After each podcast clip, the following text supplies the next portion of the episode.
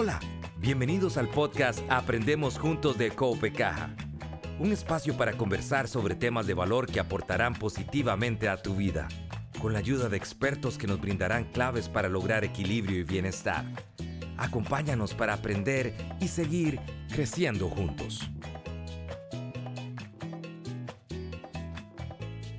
Hola, ¿cómo estás? Gracias por escuchar otro episodio de nuestro podcast Aprendemos Juntos. Mi nombre es Suheini Gamboa de Relaciones Corporativas de Ecopecaja y hoy nos acompaña Warner Eduarte, experto en acompañamiento en finanzas y psicología, con quien vamos a compartir un tema del cual todos tenemos que cuidarnos y estar preparados, al cual le llamamos infidelidad financiera. Bienvenido, Warner. Hola, hola, vaya tema se las trae. A todas las personas que ya, desde ya se conecten con nosotros porque se va a poner interesante esta conversación. Sí, sí, yo ya me puse nerviosa y todo, pero bueno, vamos a entrar.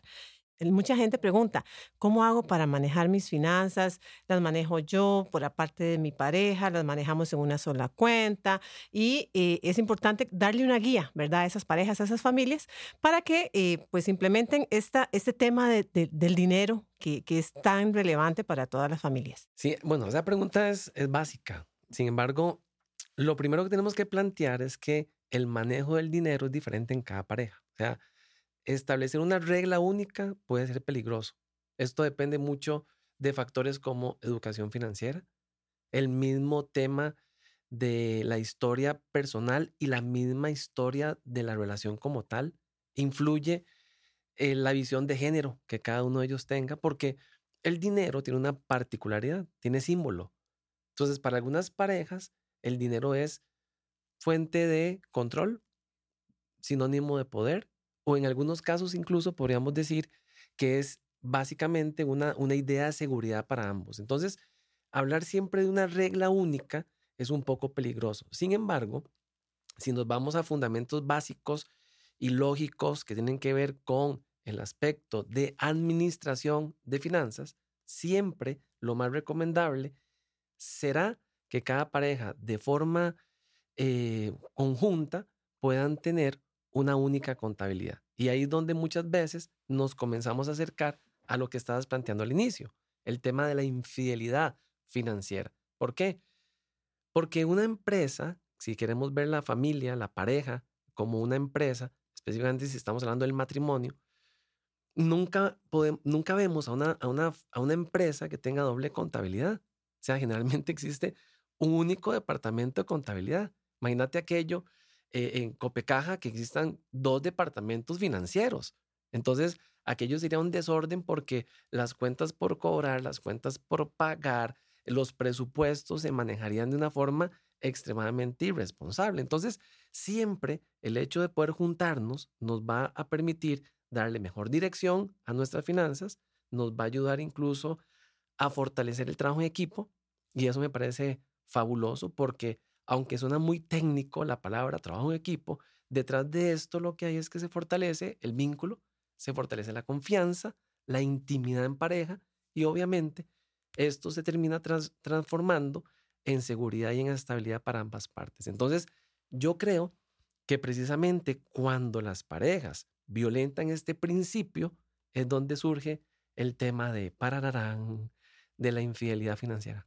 Sí, claro, ok. Y también es importante conversarlo, ¿verdad? O sea, como usted lo menciona, eh, como una empresa, me, me, encanta ese, ese concepto, ¿verdad? Que veamos nuestra familia, nuestro hogar como una empresa para que todo sea, como dicen, cuentas claras y todos enfocados hacia un mismo objetivo. Pero eh, esos acuerdos a nivel del manejo del dinero, eh, lo importante es que estén ambas partes contentas con, cómo se va a manejar, si se va cómo lo vamos a manejar, pero que ambos estén de acuerdo a la forma en que se vaya a manejar y al sistema que le funcione a, a cada pareja, pero siempre enfocados todos hacia un mismo objetivo. Sí, que es una fácil. ¿Cierto? O sea, decimos, ah, que se pongan de acuerdo, suena muy sencillo. A veces el proceso para ponerse de acuerdo implica una toma de decisiones muy, muy serias. Dave Ramsey, que hace investigación muy fuerte en Estados Unidos, plantea, por ejemplo, y estos datos son, son alarmantes, tres personas, de, perdón, de cada tres personas, solamente una sabe cuánto es lo que realmente eh, eh, gasta su pareja. O sea, Eh, esto hace entonces que el tema de dinero, cuando se discute dinero, muchas veces no se está discutiendo de una tarjeta de crédito o de un billete. Detrás de esto, como lo planteaba ahora, hay símbolos. Entonces, si para mí el dinero es símbolo de poder, yo jamás voy a permitir que mi pareja tenga un poder simbólico mayor al mío, porque para mí eso significa el dinero. Entonces, eso pasa mucho, a veces desde el machismo, desde las estructuras machistas. Entonces, eh, te decía que suena fácil porque generar ese diálogo a veces termina en conflicto. De ahí que cuando ya el tema de las finanzas se pone en perspectiva en la relación de pareja, esta misma eh, gente de Dave Ramsey plantea que las discusiones financieras en la pareja son de tres a cuatro veces por semana. O sea, imagínate qué cansado es. Vos vas en tu vehículo, vas en el bus, vas en Uber, vas para tu casa y sabes que tenés que ir a echarte un pleito por finanzas. Porque, su, ¿qué hiciste con esa plata? Su, hoy llegó el estado de cuenta y en qué gastaste eso, Su, pero ¿cómo si me dijiste que te ibas a gastar en tu cabello solamente 80 mil y te terminaste gastando 200 mil? Mi amor, yo te amo, pero... Y ahí empieza todo el colocho. Entonces, no es tan racional el proceso de ponerse de acuerdo hay muchas emociones encontradas. Sí, que es desgastante, ¿verdad? Que el tema del dinero venga a afectar la, la, la, relación. Eso es, es importante que, que, lo cuidemos. Y entra el tema, según la, estadística que mencionaste, de, del salario, ¿verdad? Porque de ahí, tal vez uno de, la, de las miembros de la familia, de los miembros de la, de la pareja, pues tenga un salario más alto que el otro. Entonces ese factor viene a afectar, ok, ¿qué pago yo? ¿Qué pagas vos? Etcétera. Y todo eso pues viene a causar roce. Entonces es importante ahí tomar acuerdos y qué otras recomendaciones nos das. Sí, pero vea qué interesante es lo que estás planteando en, en ese ejemplo de cuando una de las partes gana más. O sea, generalmente cuando ya el dinero se convierte en un conflicto en pareja, las discusiones no son por el dinero específicamente, es porque el, sentido de equidad se comienza a lesionar. Entonces yo digo, son un momento, yo estoy poniendo más dinero en, en, la casa, yo estoy poniendo más de mis ahorros, yo estoy trayendo casi que el 80% de mi salario, vos nada más pones el 30, todo lo demás te lo gastas en vos mismo, en vos misma, y comienza a surgir esa disputa, que vuelvo, insisto, no es por dinero, es porque se comienza a afectar la equidad. Hay, hay un autor que, que, habla de una teoría de motivación muy interesante que se llama Stency Adams, y si bien es cierto, su teoría se aplica al mundo laboral, a mí siempre me gusta traerlo a, a este contexto porque dice que el ser humano generalmente compara lo que da versus lo que recibe. Cuando yo siento que estoy dando más de lo que yo recibo, ¿qué pasa? Se me comienza a lesionar, el factor equidad. Y ahí es donde comienza a surgir la tensión, ahí es donde comienza a, surgir el reclamo, ahí es donde comienza a aparecer incluso el resentimiento y por eso hay que hacer un alto en el camino para cortar lo que algunos eh, terapeutas llaman los diálogos malditos, que son como trampas en las cuales las parejas caen donde nos atacamos, no estamos buscando soluciones o simplemente una de las partes se va de la conversación y la otra persona queda sola hablando. Sí, qué complicado. Bueno, em, súper interesantes esos temas, pero entremos en, en, la, en el concepto que nos trajo, la infidelidad financiera. ¿Qué es, qué es esta, esta infidelidad?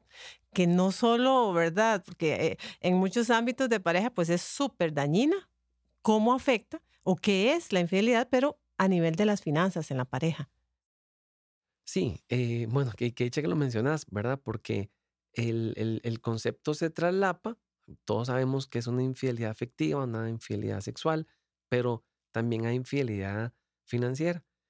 Y suena muy fácil lo que voy a plantear.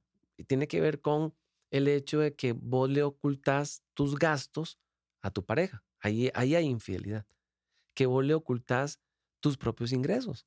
O sea, es impresionante el montón de gente que te topas en, un espacio terapéutico donde no conoce cuánto eh, la pareja gana, ¿verdad? El otro día en un taller alguien decía, mis papás estuvieron casados 40 y resto de años. Papi ya murió y mami nunca supo cuánto era lo que ganaba papi, ¿verdad?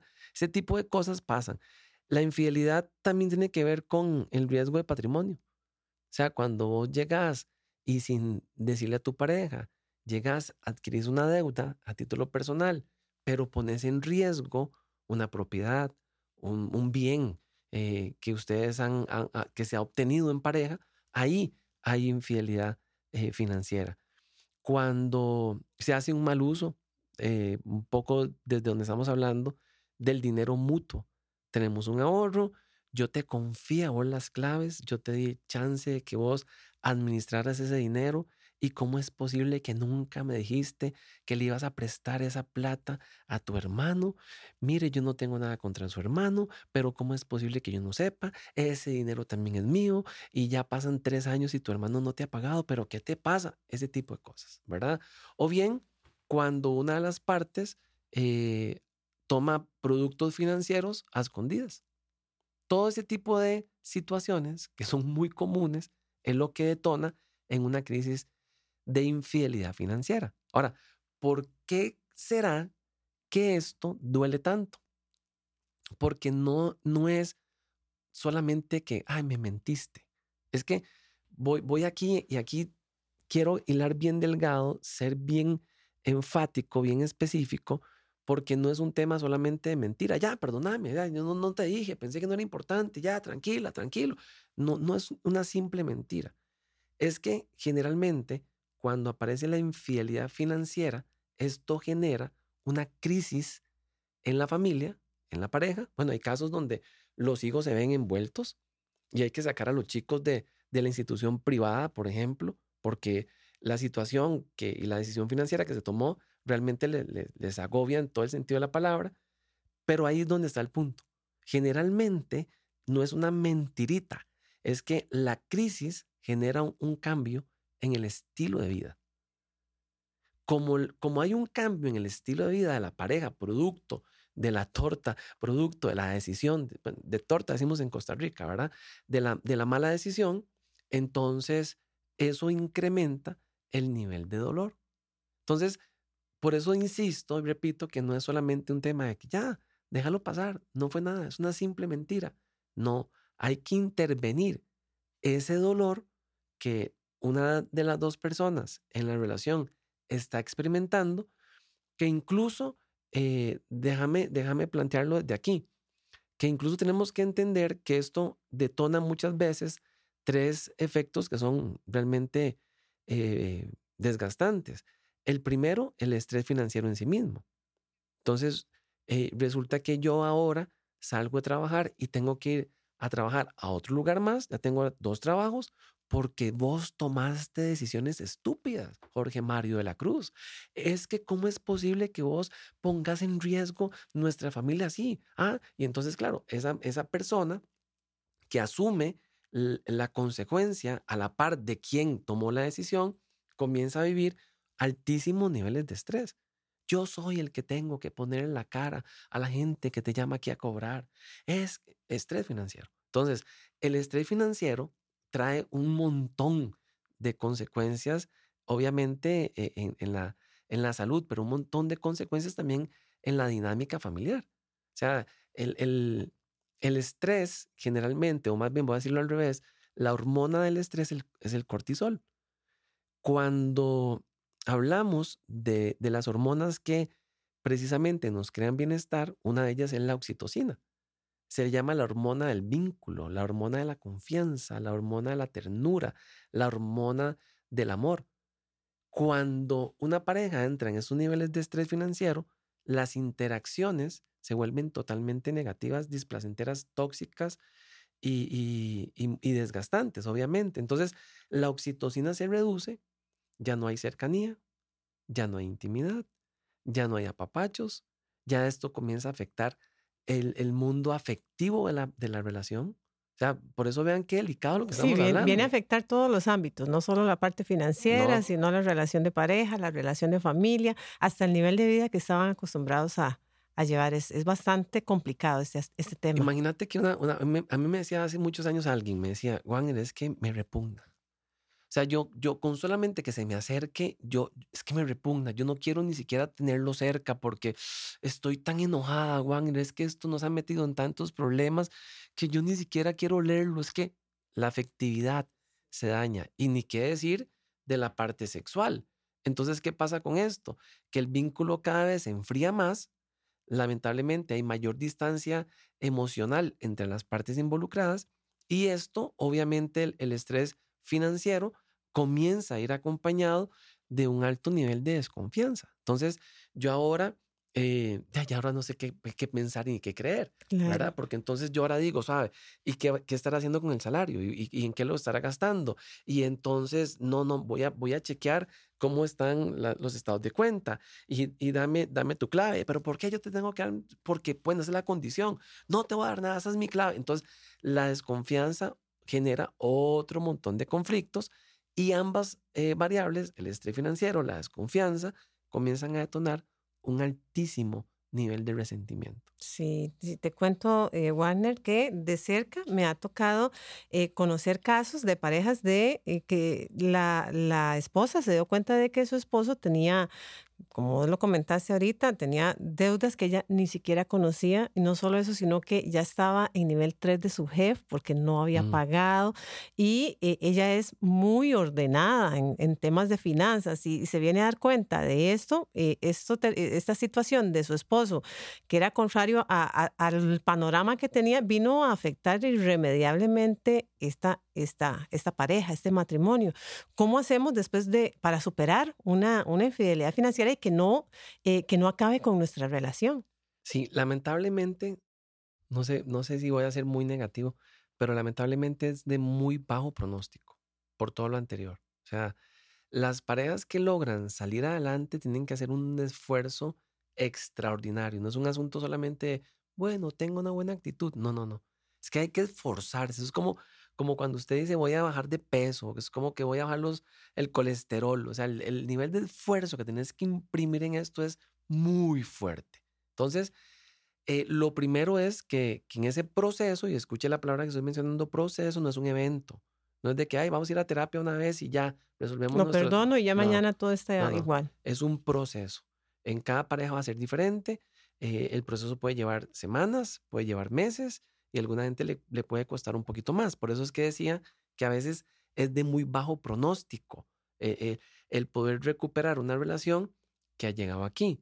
Ahora, si las dos personas están conscientes de que hay que trabajar en esto, pues yo creo que se hace más, más, más sencillo. Sin embargo, deje, déjame hacer una, una, un paréntesis muy rápido. O sea, y, y esto también tenemos que ponerle énfasis. Tenemos que recordar que cuando esto pasa, no existe un problema necesariamente financiero. Lo que existe es un problema psicológico. O sea, para que alguien te oculte cosas, te ponga en riesgo a vos, a los hijos, ahí no hay un tema, mm, aquí no hay un, un cortocircuito con el dinero.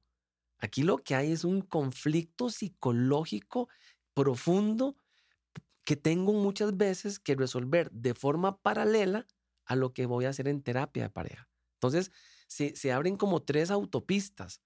Entonces usted dice, ok, me monto en esta autopista, tengo que irme en la autopista de, de, la terapia individual, tengo que irme en la autopista la terapia de pareja y paralelamente a eso tengo que irme en la autopista de la asesoría financiera. Las tres. Pero la, la verdad por la cual tenés primero que irte es por la de eh, terapia individual. Porque tenés que entender cuáles son esos patrones que requieren ayuda psicológica, que te están llevando a esta mala toma de decisiones, si queremos de una u otra forma rescatar la relación. La mayoría de gente piensa que eso es solamente un tema de pareja, porque le estamos hablando infidelidad de pareja. Entonces, vamos a terapia de pareja, ¿ok? Y, si bien es cierto, eso ayuda, yo creo que el complemento es, es fundamental. En ese proceso, tenés que reconocer que necesitas ayuda y que las cosas que estás haciendo es porque hay algunas situaciones, creencias, carencias, actitudes. Historia familiar también, ¿verdad? Lo, que vivió en su infancia.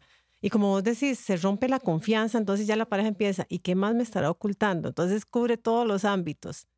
Total, porque porque tal vez como para terminar esta idea, no es un asunto solo que tuve una mala intención. No, no, es que no hice esto por mala intención.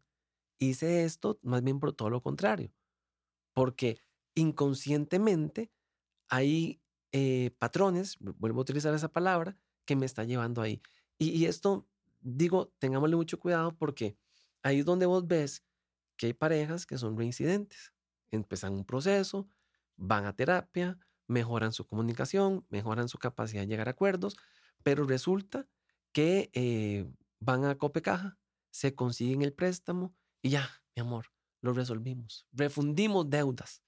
Pero tres doritos después, como dicen por ahí, ¿verdad? Tres meses después, ocho meses después, un año después, otra vez se están eh, volviendo a repetir las, mismas, eh, las mismas escenas, los mismos reclamos, los mismos patrones, porque no hubo un cambio en esa parte personal, individual a la que yo estaba haciendo referencia. Entonces tenemos que ver cuáles son esas carencias, o ¿verdad? La parte emocional siempre tiene influencia sobre la parte financiera, qué es lo que yo quiero llenar con cosas, con deudas, ¿verdad? Que me llevan a, un punto en el que no solo me afecta mi, mi, vida, sino también la vida de mi familia y de mi pareja. Entonces lo emocional es, es vital en este cambio. Sí, yo, bueno, por ahí hay quienes dicen que el 80% de las finanzas es comportamiento y solamente el 20% es conocimiento. Y, a mí me parece que en la práctica profesional uno lo ve. O sea, eh, hay gente que lo sabe porque eso que estamos conversando, que son historias muy comunes, eso lo vivió el que sacó una licenciatura en finanzas. E, eso lo está viviendo aquel que sacó una maestría en economía. Sí. Eso lo está viviendo aquel que conoce, conoce conocimiento, conoce la importancia de un presupuesto pero y respetó todo. ¿Por qué? Porque no es un tema de conocimiento, es un tema de comportamiento. Ok. Y tenemos que ser conscientes, ¿verdad? Tenemos que buscar ayuda, ayuda psicológica para ser conscientes de qué es lo que nos está pasando, sanar y eh, de empezar de nuevo.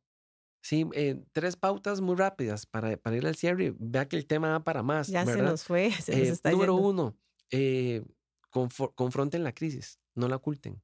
Hablen de esto Punto número dos, tratando de mantener el puente eh, estable para que la conexión nos permita el diálogo.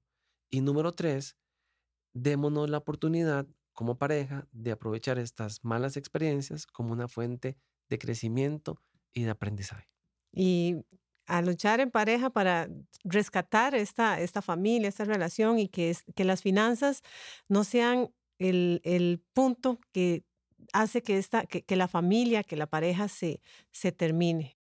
Totalmente, totalmente. Yo, yo ahora fui muy realista, pero también eh, tengo mucha esperanza. Cuando las personas tomamos conciencia, reconocemos nuestros actos y nos damos la oportunidad de construir nuestra mejor versión, yo creo que todo se puede rescatar. Excelente, Warner. Muchas gracias por tan valiosos consejos. Este tema eh, trae muchas preguntas y eh, esperamos que sean de mucha utilidad, ¿verdad? Para todas aquellas familias y parejas que quieren mejorar sus finanzas, sus relaciones con sus parejas y sus relaciones con el dinero, ¿verdad? Que, que nos estamos dando cuenta que ambas son muy importantes para, para todos como, como pareja y como familia. Recordá suscribirte para que no te perdas ninguno de nuestros episodios. Si te gustó, compártelo con tus amigos y familia y muchas gracias por escucharnos. Hasta pronto.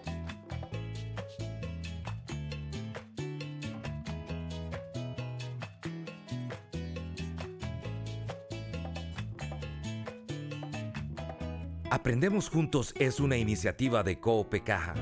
Conoce más en nuestra página web www.coopecaja.fi.cr. Seguinos y activa las notificaciones para que no te perdas ninguno de nuestros episodios. No olvides compartirlo con tus amigos y conocidos. Gracias por escucharnos.